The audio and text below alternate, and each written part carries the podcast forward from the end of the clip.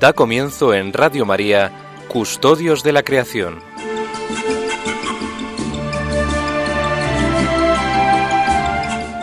Dirigido por Lorena del Rey.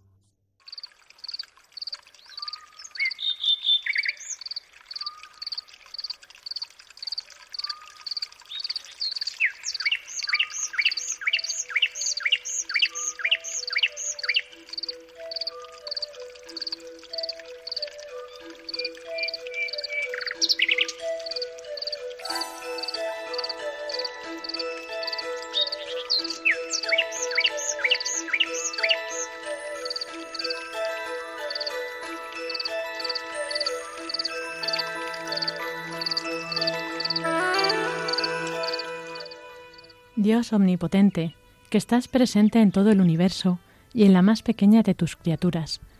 Tú que rodeas con tu ternura todo lo que existe, derrama en nosotros la fuerza de tu amor, para que cuidemos la vida y la belleza. Inúndanos de paz, para que vivamos como hermanos y hermanas, sin dañar a nadie. Dios de los pobres, ayúdanos a rescatar a los abandonados y olvidados de esta tierra que tanto valen a tus ojos.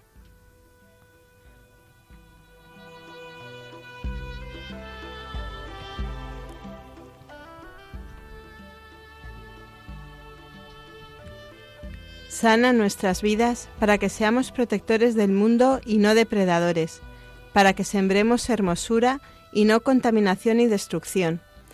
Toca los corazones de los que buscan solo beneficios a costa de los pobres y de la tierra. Enséñanos a descubrir el valor de cada cosa, a contemplar admirados, a reconocer que estamos profundamente unidos con todas las criaturas en nuestro camino hacia tu luz infinita. Gracias porque estás con nosotros todos los días. Aliéntanos, por favor, en nuestra lucha por la justicia, el amor y la paz.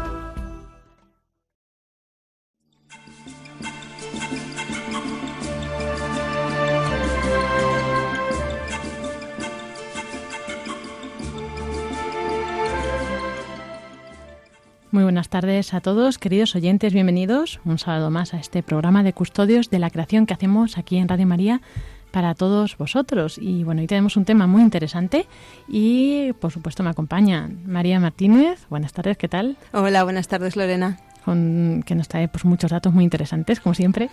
Y Sonsoles Martín Santa María, buenas tardes. Hola, buenas tardes. También nos va a iluminar con lo que es el magisterio de la Iglesia. Y pues, ¿qué tema nos disponemos a, a tratar hoy? Y bueno, pues como muchos sabréis, el día 1 de enero de cada año se celebra la Jornada Mundial de la Paz y pues el Papa publica unos textos para esta jornada. En anteriores ocasiones, pues eh, tanto Juan Pablo II eh, en 1990 como en 2010 eh, Benedicto XVI dedicaron esta jornada al tema del medio ambiente. Y bueno, pues entonces vamos a centrar este tema de hoy en qué tiene que ver ¿no? el medio ambiente para eh, proteger también la paz o porque es un instrumento de paz o de guerra, ¿no? En algunas ocasiones. Pues eso es lo que vamos a tratar y lo vamos a ver también, como siempre, desde nuestra perspectiva católica. También tendremos pues algunas novedades, noticias y eh, pues para ejemplificar también esto, pues la vida de un santo que ayudó a mediar, ¿no? a, a hacer que surgiera esta paz, ¿no? Pues así comenzamos este programa de Custodios de la Creación.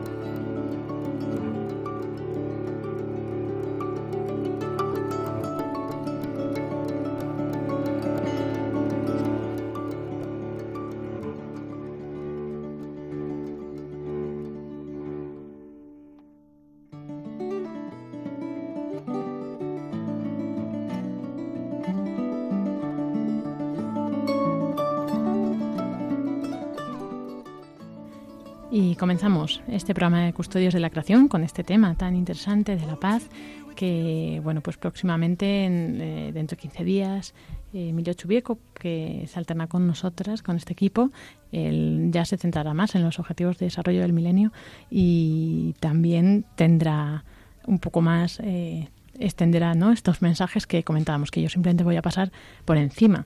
Eh, pues en el año 2000, o sea, 1990, como decíamos, eh, pues Juan Pablo II eh, publicaba este documento que es Paz con Dios Creador, paz con toda la creación. Y 20 años después, Benedicto XVI era el que decía, si quieres promover la paz, protege la creación. ¿Y por qué? Podemos pensar, ¿no? ¿Por qué este tema es tan importante? Eh, porque tiene, ¿qué tiene que ver no el medio ambiente? No sé, María y Sonsoles, aquí están despistadas, voy a preguntarles, ¿por qué pensáis que la paz, paz y medio ambiente así de primeras os viene o sugiere algo, no sé, o sea, la gente podría decir que tiene que ver el medio ambiente con la paz, ¿no? O la guerra. Bueno, vosotras es que ya sabéis la respuesta, pero no sé qué, qué pensaríais que piensa la gente. Pues no sé, no sé qué puede pensar la gente. Eh, la verdad es que eh, es, un, es un tema que efectivamente, según si, si, preguntas, y mucha gente lo reconoce, junto incluso expertos que trabajan en este ámbito, de la dificultad de muchas veces ver la conexión entre una cosa y otra. Entonces, pues por ejemplo, movimientos ecologistas eh, se quejan de que de que pues bueno, cuando se promueve el desarrollo humano, cuando se habla de paz eh, o de conflictos sociales en otros ámbitos, pues no tiene nada que ver con, con ellos y que quienes mm, promueven la paz, por ejemplo, pues eh, no quienes dicen que trabajan por la paz no tienen en cuenta eh, aspectos ambientales y otras organizaciones que están más en lo social, pues mm, a veces critican, critican que se haga una propuesta ecologista porque también ven que es un poco despistar de su causa, ¿no? Cuando hay dos grupos con dos causas, pues bueno, puede, puede dar un poco esa, puede haber un poco esa tentación de, de llevar cada uno el ascua, de arrimar cada uno el ascua a su sardina, pero en realidad, y como, como está viendo Emilio con, el, con los programas dedicados a los objetivos de desarrollo sostenible, es que eh, lo, que se ha, lo que se descubrió en la transición de los objetivos de desarrollo del milenio a los objetivos de desarrollo sostenible es que era mucho más difícil lograr el desarrollo eh, cuando cada uno se centra en un objetivo solo porque todo está interconectado. Sí, efectivamente. Y es verdad que es un tema muy complejo, ¿no? Y de hecho, pues le, creo que le, puede, le, podemos contar a nuestros oyentes que preparar este tema pues nos ha costado, ¿no? Porque es un tema muy muy complejo, eh, difícil, ¿no? Pero por ejemplo lo que es eh, simplemente, por ejemplo, Laudato Si, pues eh, nos, ya nos dice que paz, paz, justicia y conservación de la creación son tres temas absolutamente ligados y lo hemos abordado muchas veces aquí cuando hemos hablado, por ejemplo, de lo que significa para mucha gente, ¿no? Pues eh, que se exploten los recursos naturales, eh, la consecuencia, ¿no? Que eso tiene en su en su vida y en la el, el entorno social. Entonces, bueno, pues yo creo que ahora hoy en día eh, se, se, se entiende muy bien, ¿no? Yo creo que está bastante aceptado que efectivamente son temas muy muy relacionados. Pues muy bien, lo, habéis preparado muy bien. y porque eso es lo que decía, ¿no? Precisamente, por ejemplo, Benedicto XVI eh, comentaba eso. Dice, el desarrollo, bueno, se refiere a la encíclica Caritas in Veritate, que también habla sobre esto. Dice, en esta encíclica he subrayado que el desarrollo humano integral está estrechamente relacionado con los deberes que se derivan de la relación del hombre con el entorno natural, considerado como un don de Dios para todos, cuyo, cuyo uso comporta una responsabilidad común respecto a toda la humanidad, especialmente pues los pobres, los más desfavorecidos, las generaciones futuras, ¿no? Y pues igualmente, ¿no? O sea, bueno, la verdad es que los dos documentos eh, son bastante amplios y los dos al final insisten en esto, ¿verdad? Que dice que que lo importante es, o sea, que al final, como siempre decimos, que los temas medioambientales siempre es pues una interconexión, ¿no? O sea, al final es un tema transversal y que afecta a muchos ámbitos de la vida, ¿no? Que no se puede excluir y decir, eh, como decía María, ¿no? Vamos a tratar solo la parte humana o solo el medio ambiente, tal, ¿no? Porque es que al final están relacionados, o sea, no, no puedes separarlos, ¿no?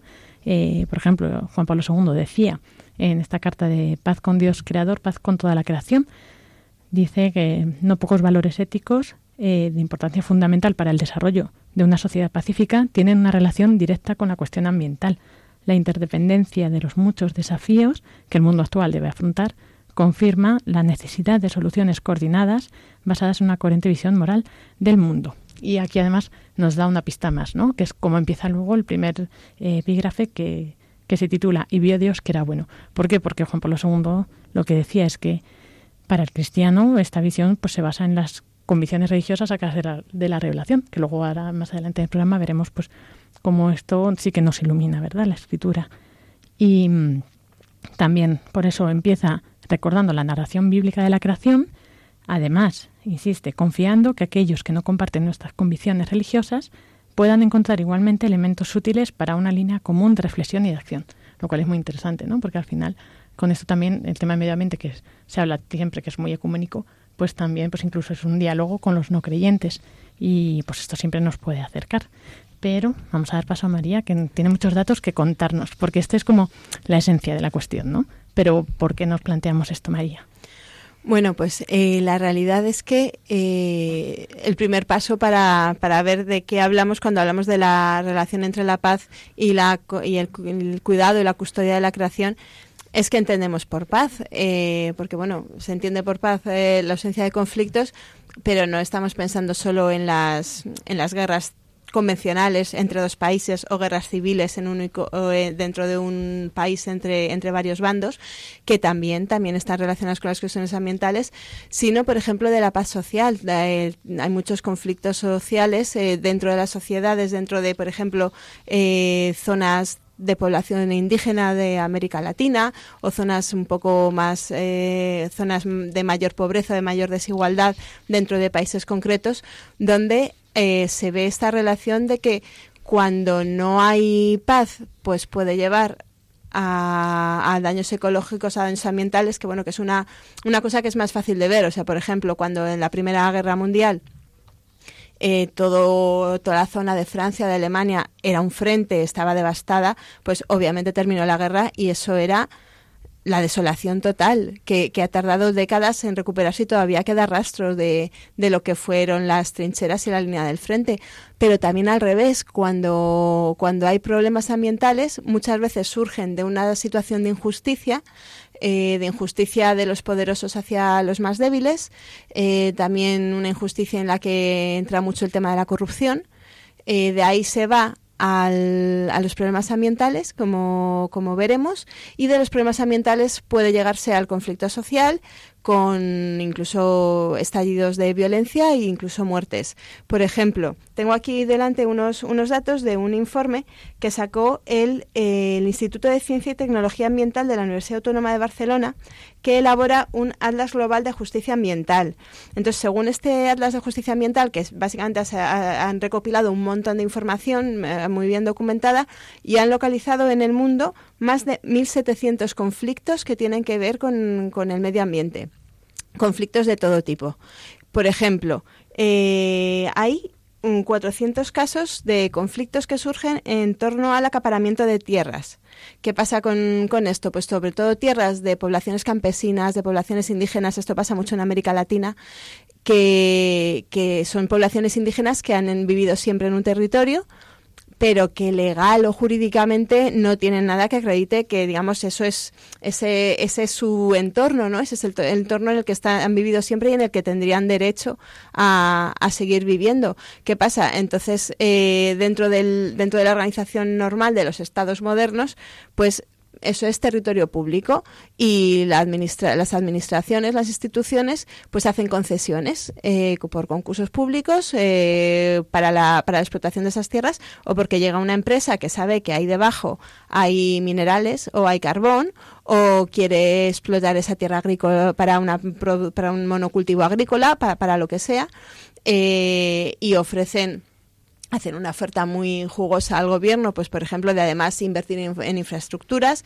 en el mejor de los casos, o eh, de que alguien se quede una comisión de, por medio, ¿no? Y estas empresas que tienen mucho poder económico, pues eh, o se quedan con la propiedad de estas tierras o con el derecho a explotarlas, mientras que las poblaciones que han vivido allí siempre han, son expulsadas o no o pierden sus medios de vida.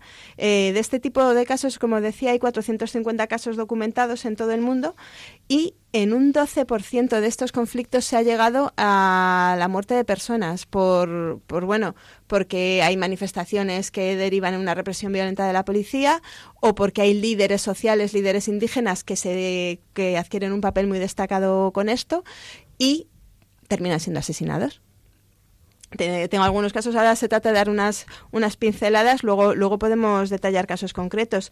¿Qué, qué, otro, ¿Qué otra causa de conflictos es muy importante? El agua.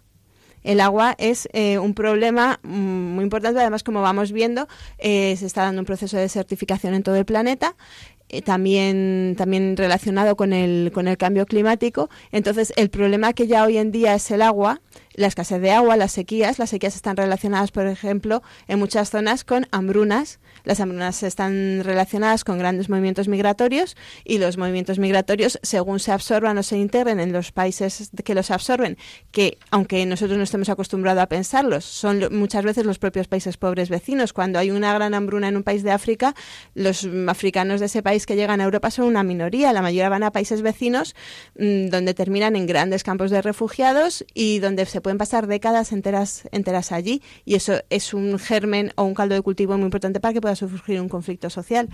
Em, también el recurso del agua, como es tan escaso, pues puede generar conflictos, por ejemplo, en los grandes cuerpos de agua dulce que pueden estar en fronteras entre, entre algunos países. Esto es muy esto es, por ejemplo, significativo en Oriente Medio, que es una zona muy desértica.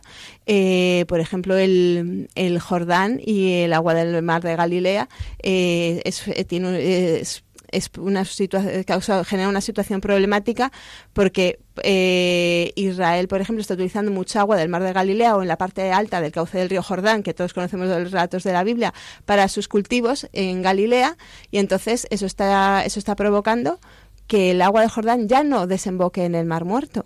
Se está, o sea, si, si, si viajas a Tierra Santa y, y, vas al río Jordán, en una zona más, o más cercana a Jerusalén, por ejemplo, el río Jordán ya no es un río, es una especie de mm, zonas más o menos encharcadas, tipo marismas, pero que, eso produce un, efecto que pasa que los, eh, la, gente que pudiera vivir de ese agua más abajo del cauce, pues no, no puede, ¿no?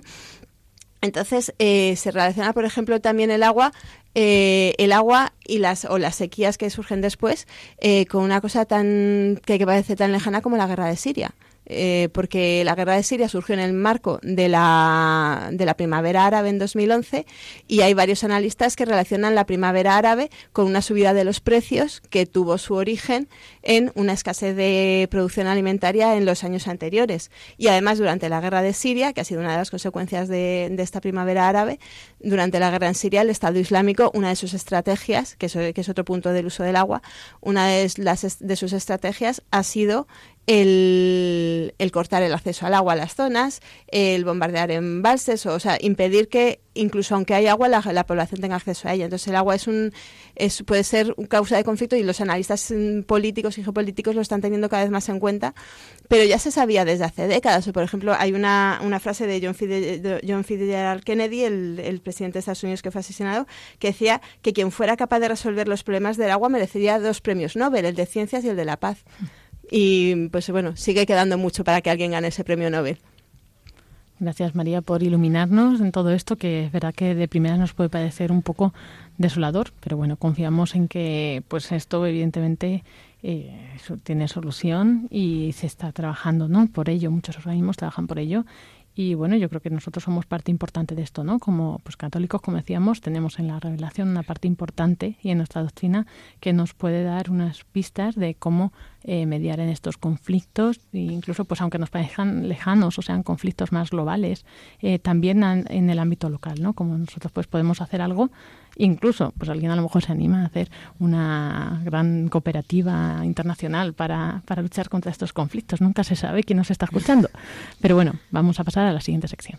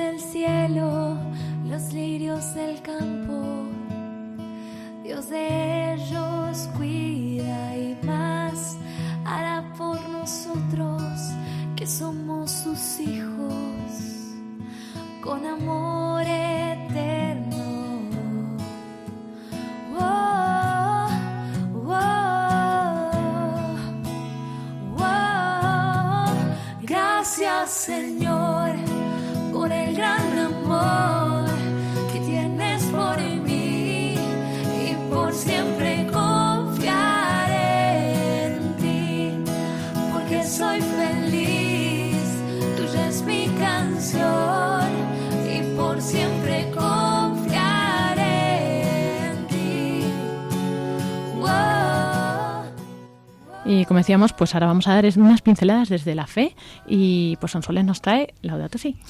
Pues la verdad es que Laudato Si tiene un capítulo, que es el capítulo quinto, eh, dedicado en realidad a toda la encíclica, ¿no? Está dedicado a esto, pero en realidad, eh, fijaros, estamos hablando de este objetivo de desarrollo sostenible, que es el de paz, justicia instituciones sólidas, y este capítulo quinto se, se llama Algunas líneas de orientación y acción. Realmente es muy atrevido, eh, denuncia muchísimas situaciones, pone además, bueno, pues mm, colorados a, mucha, a mucha gente, ¿no?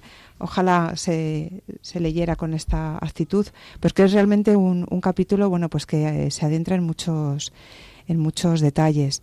Voy a destacar algunas cosas. Em, e identifica, bueno, parte de, la, del punto de partida que, que, ya hemos comentado aquí, que realmente pues eh, tenemos que concebir nuestro planeta como algo que es un pueblo de todos, ¿no? Es, es, es, todos los bienes son bienes comunes globales y todos somos responsables de ese cuidado. Hay, por ejemplo, antes Lorena, que has mencionado a la encíclica de, del Papa Benedicto XVI, eh, Caritas in Veritate, pues eh, habla, por ejemplo, de un aspecto que es la responsabilidad, que es eh, que todos tenemos responsabilidad en este cuidado, porque es verdad que hay muchas situaciones que nos, bueno, están lejos de nuestro entorno o nos, nos pillan muy lejos, pero sin embargo el, ser responsables implica que tenemos unos deberes.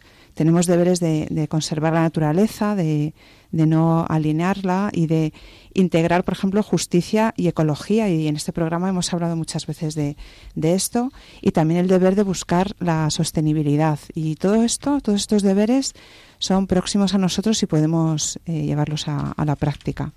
Entonces, volviendo a Laudato Si, pues pues eh, habla de, como bueno pues de este proyecto común no que es que es todo toda la tierra eh, reconoce los, los esfuerzos y lo, y lo, positivo ¿no? que ha tenido los movimientos ecológicos ya que bueno pues muchas organizaciones de, de la sociedad civil y, y, antes bueno pues animabas a la gente aquí también hemos tenido muchas veces ejemplos ¿no? de cómo pues personas particulares en su entorno han, han desarrollado han llevado a cabo iniciativas pues para eh, poner en marcha este cuidado ¿no? de, de, del entorno pero por ejemplo también eh, eh, denuncia la falta de decisión política que es verdad que todos estamos de acuerdo y las autoridades y nuestros estamentos eh, en cuidar la naturaleza, la creación, cuidar el bien común, pero hay una falta de decisión política y, aquí se denuncia muy claramente esto.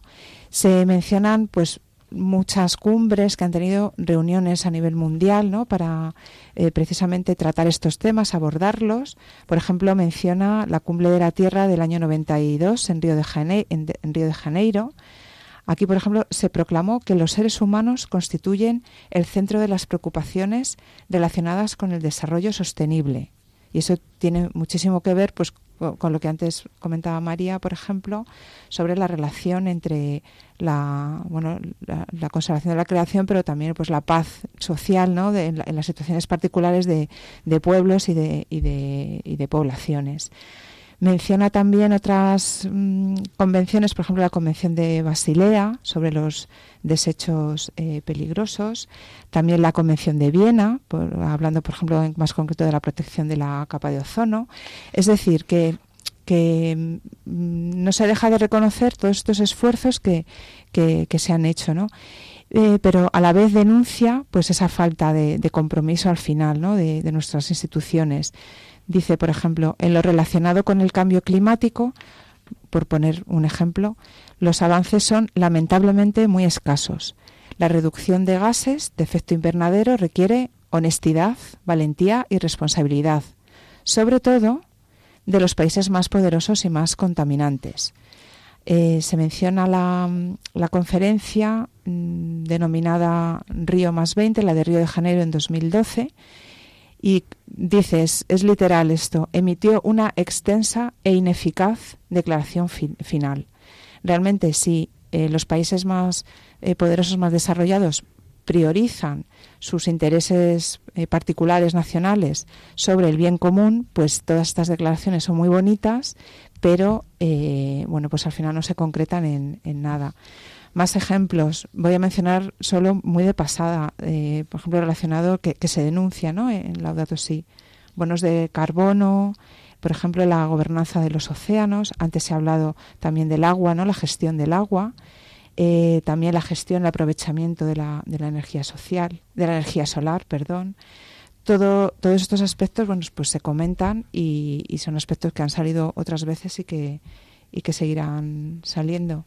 Sí, te, perdona que te interrumpa un momentito. Has mencionado de pasada eh, una convención que yo no me no sabía que existía hasta que estuvimos preparando este programa, la Convención de Basilea sobre cómo deshacerse de desechos peligrosos. Y uno de los casos que he estado viendo de conflictos ambientales que, que están relacionados con, o sea, de conflictos que están relacionados con problemas ambientales, perdón, tiene que ver con esto y ocurre en Somalia.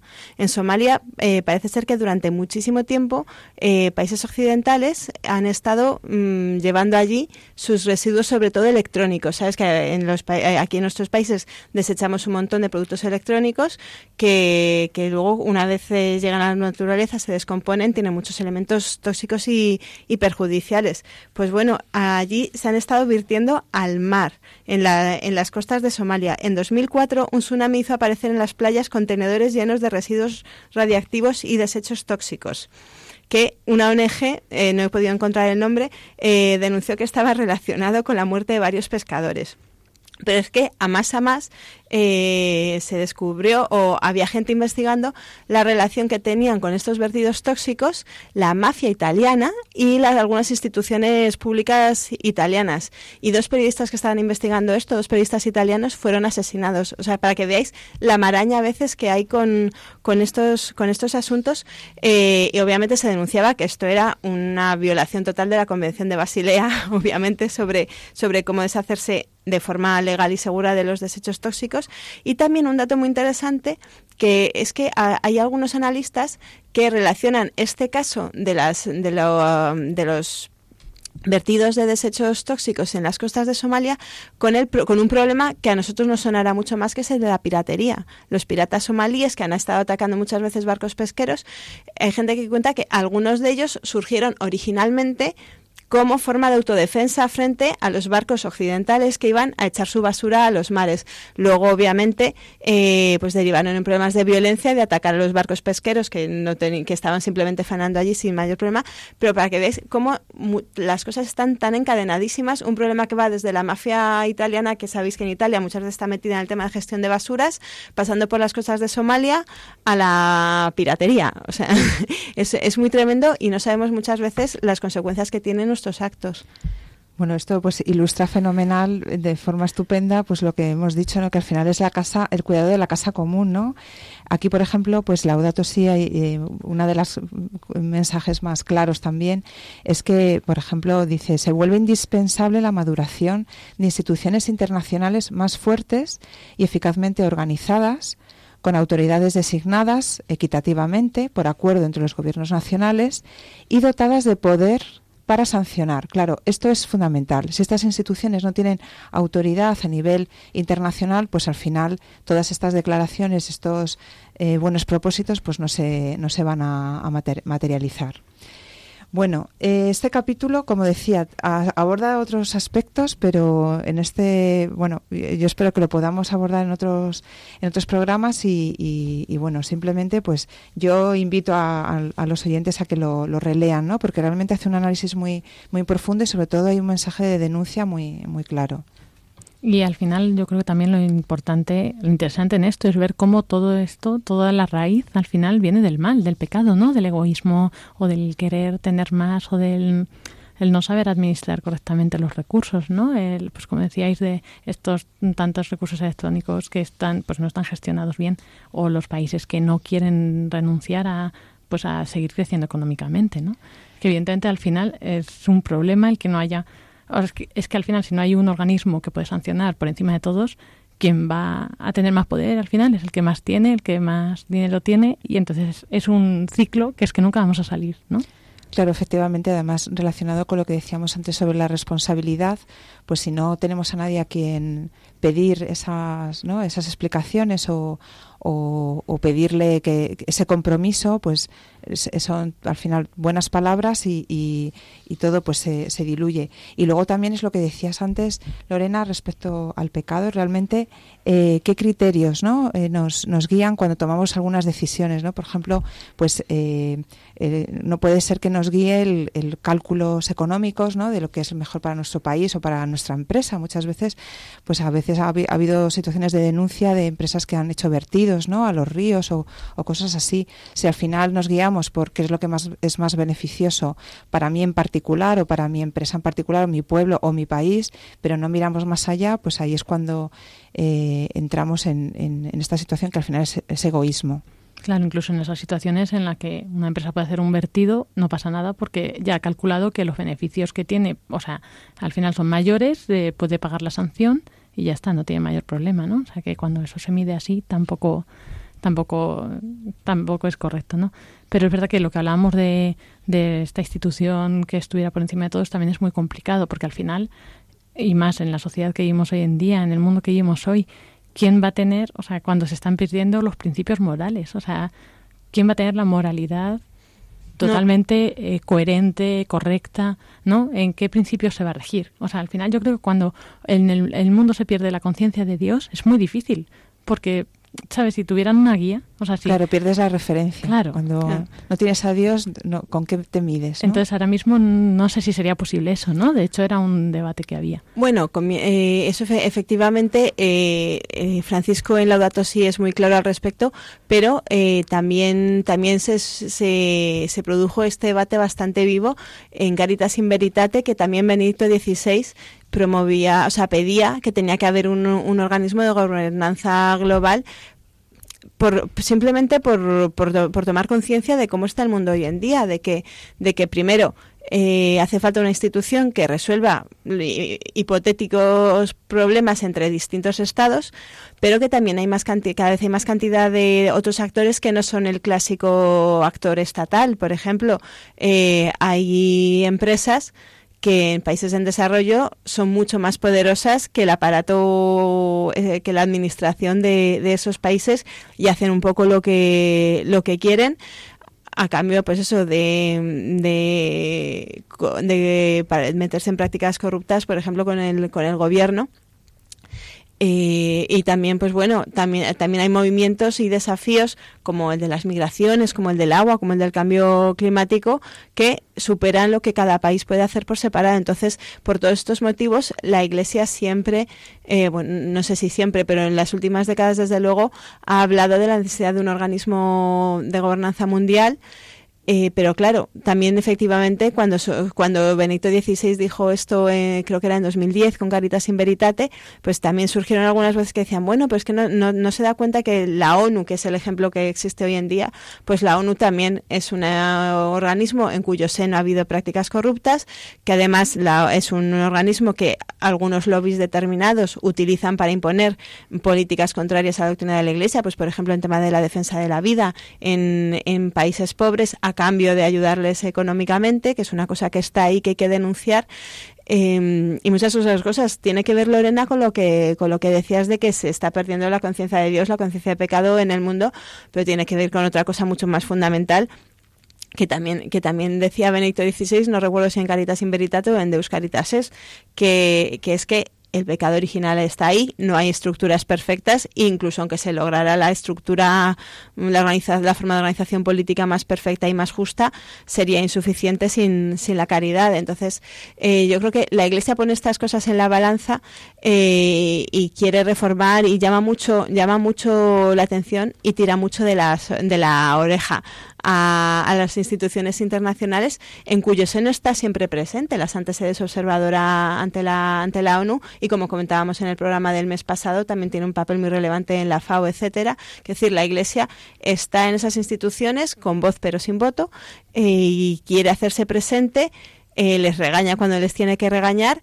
pero sigue considerando que son que es necesaria que existan esas instituciones y trabajar en su seno. Eso es. Y bueno, parece ahora un panorama así un poco desolador, pero podemos hacer muchas cosas. Y una de las cosas que podemos hacer es pedir al Señor que florezca su justicia, así que vamos a hacerlo con esta canción.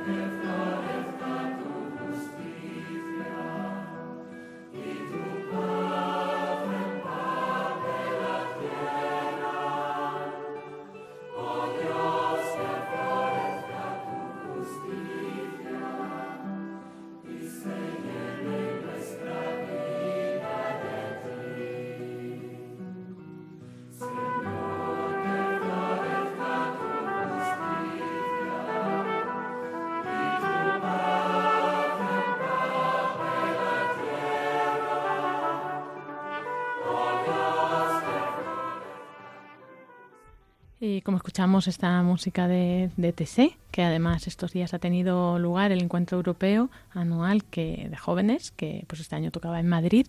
Y bueno, pues María ha estado parte muy activa y además pues nos va a contar algunas de las iniciativas que han tenido. Pues sí, efectivamente.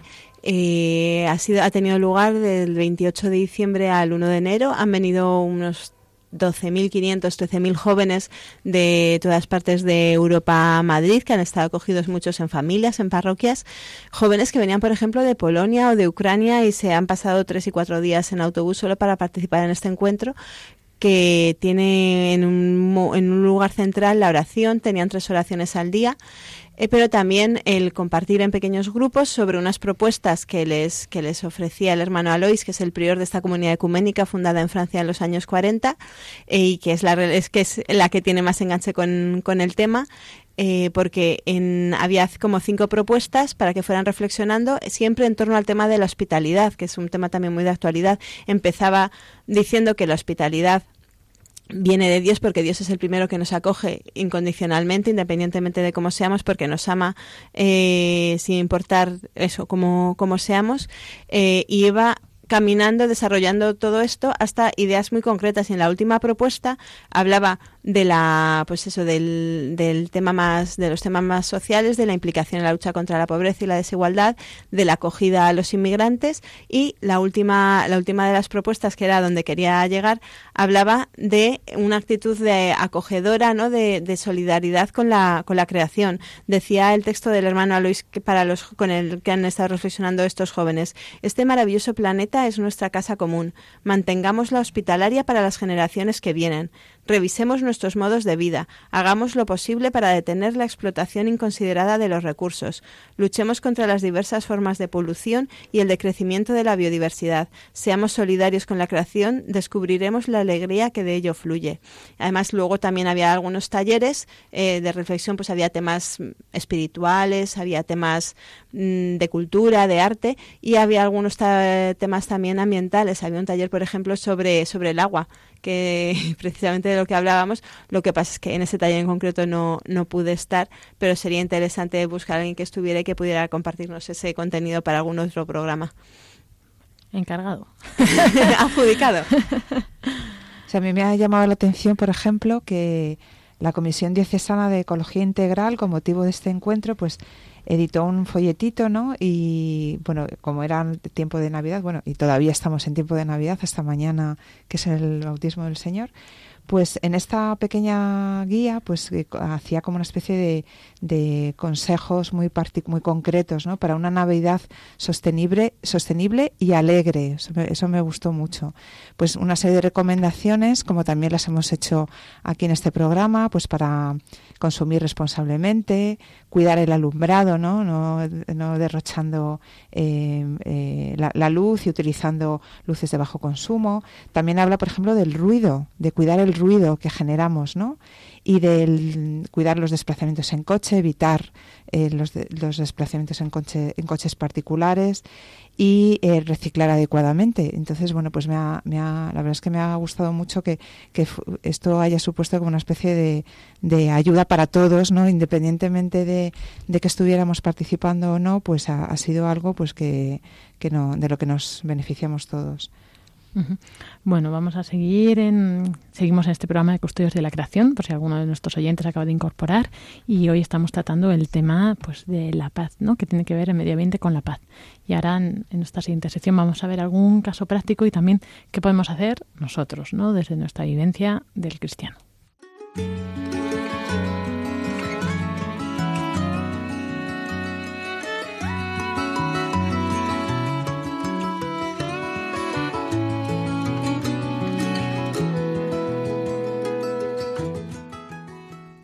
Y como decíamos, pues vamos a ilustrar ¿no? el caso que estamos viendo hoy con la vida de un santo, que nos puede venir muy bien porque también nos puede, es un caso práctico que también nosotros, pues a lo mejor nos da alguna idea para aplicar en nuestra vida. Y es el caso de la madre Nazaria, pues una madrileña muy viajera. María, cuéntanos su vida un poco. Bueno, Santa Nazaria, eh, porque fue canonizada por, por, el Papa Francisco este mes de octubre, junto con el Papa Pablo VI, Monseñor Oscar Romero y bueno, varios, varios santos más, pues también ella fue, fue canonizada.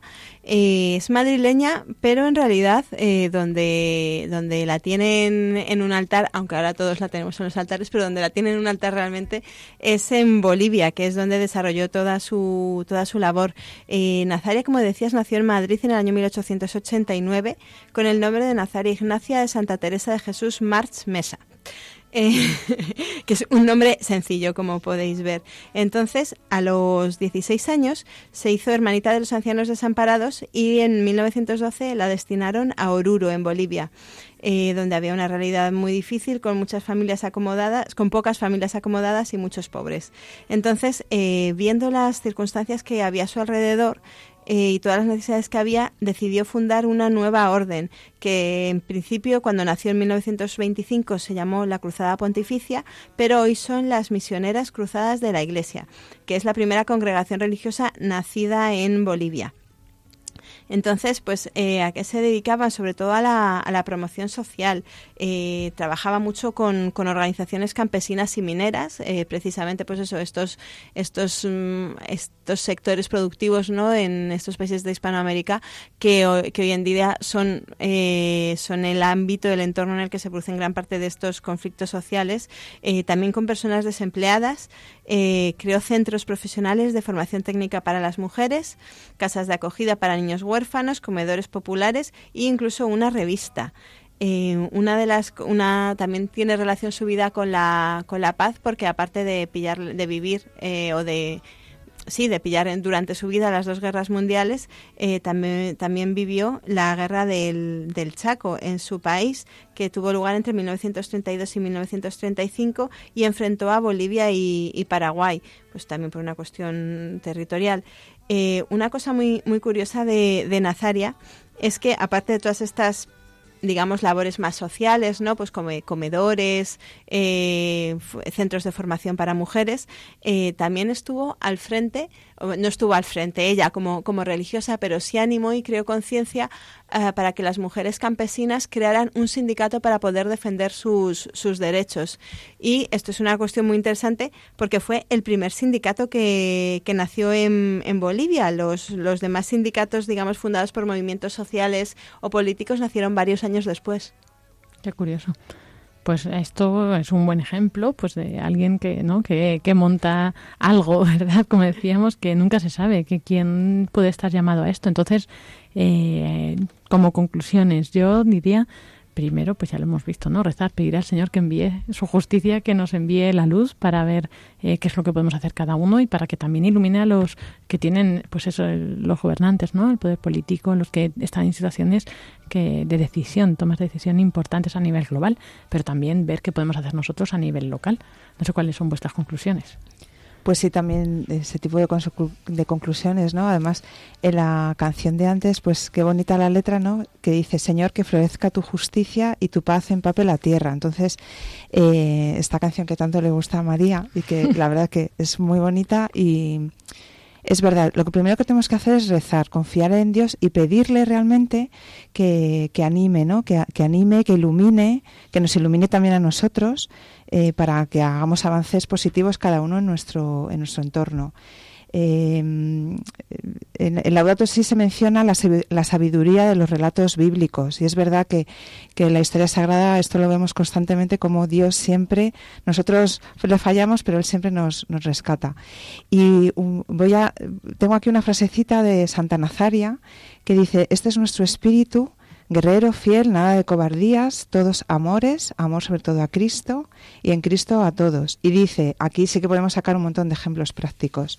Repartirse entre los pobres, animar a los tristes, dar la mano a los caídos, enseñar a los hijos del pueblo, partir su pan con ellos y en definitiva pues dar la vida, ¿no? Dar la vida por Cristo y por, y por la Iglesia y, y las almas. Yo creo que de aquí podemos sacar muchas aplicaciones. Solo eso. Solo eso. Con eso ya tenemos bastante.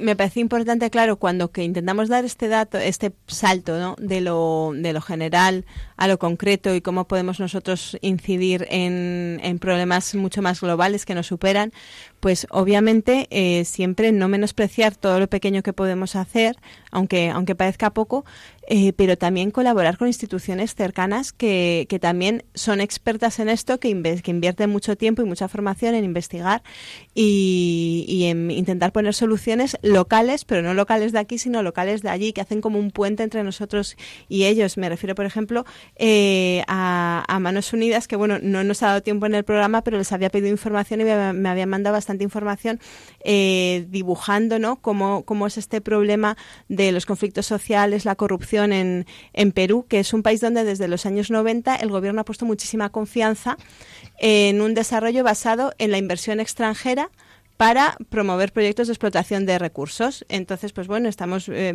esto produce pues todos los problemas que hablábamos de que para que las empresas se instalen allí se hacen leyes que las favorezcan eh, y no se les cobra muchos impuestos, pero se deja que expolien el, territorio y además las empresas eh, meten a gente suya o contratan a funcionarios, a exfuncionarios del gobierno o meten a gente que ha estado en la empresa pues en partidos políticos para que luego cuando estén en el poder les beneficien. O sea, hay unos trapicheos muy, muy incómodos. Y me mandaban información muy rápido eh, de lo que hacen en Cotabambas, que es una zona donde, un territorio del Perú, donde el 90% del territorio está eh, sujeto a la explotación de tres empresas, el 90% del territorio.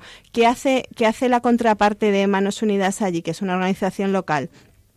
Pues forma a la población local y le da herramientas para que se defiendan y defiendan sus derechos ante los políticos, les forman sobre las consecuencias de lo que está pasando, les enseñan a solicitar reuniones, a hacer movilizaciones sociales pacíficas, respetuosas con los derechos de todos y también se esfuerza mucho en demostrar que hay alternativas al desarrollo distintas a la minería que además tienen más beneficios para la, para la población.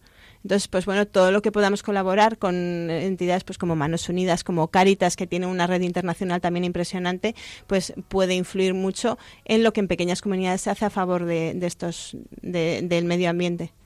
Muchas gracias por todas vuestras aportaciones e ideas. Y siento deciros que se nos ha acabado la hora. Como Oh. siempre, la hora pasa volando. Volando, Pero bueno, efectivamente. vamos ya a pasar al final del programa.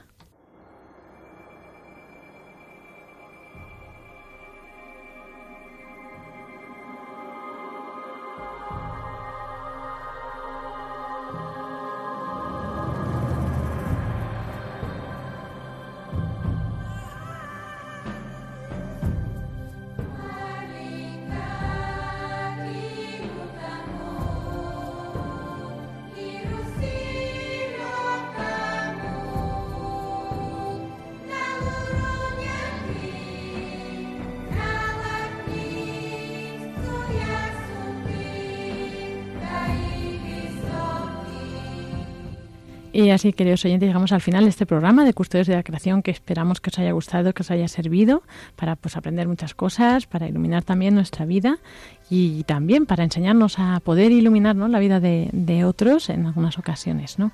Incluso, como decíamos al principio del programa, eh, como decía Juan Pablo II, incluso que sea un puente, ¿no? Esto con los no creyentes, con los de otras religiones, que al final, eh, pues de eso, de, de, la revelación, nosotros podemos sacar eh, muchas cosas que nos iluminan, ¿no? En nuestra conducta, en todos los ámbitos, pues también en este ámbito que nos ocupa, del medio ambiente.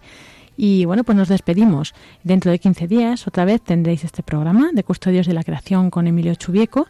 También tratará este tema de justicia y paz. En concreto, pues se centrará en el Objetivo de Desarrollo Sostenible 16, o de ese 16, que es paz, justicia e instituciones sólidas. Y bueno, también, por supuesto, dará muchas pinceladas, eh, como decimos, desde el ámbito de nuestra fe, de nuestro magisterio, etcétera.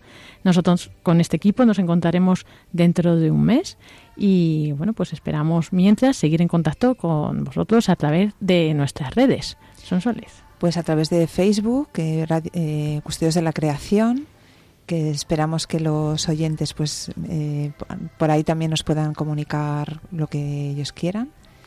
Y además el correo electrónico que es custodios de la creación arroba radiomaria.es.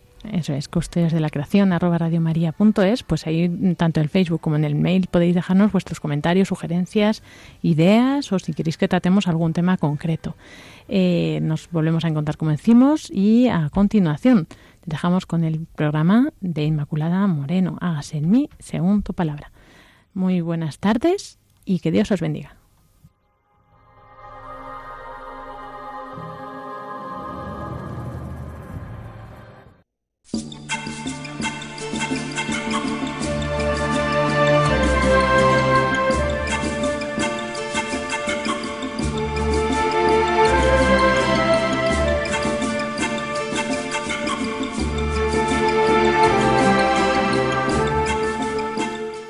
Acaban de escuchar el programa Custodios de la Creación, dirigido por Lorena del Rey.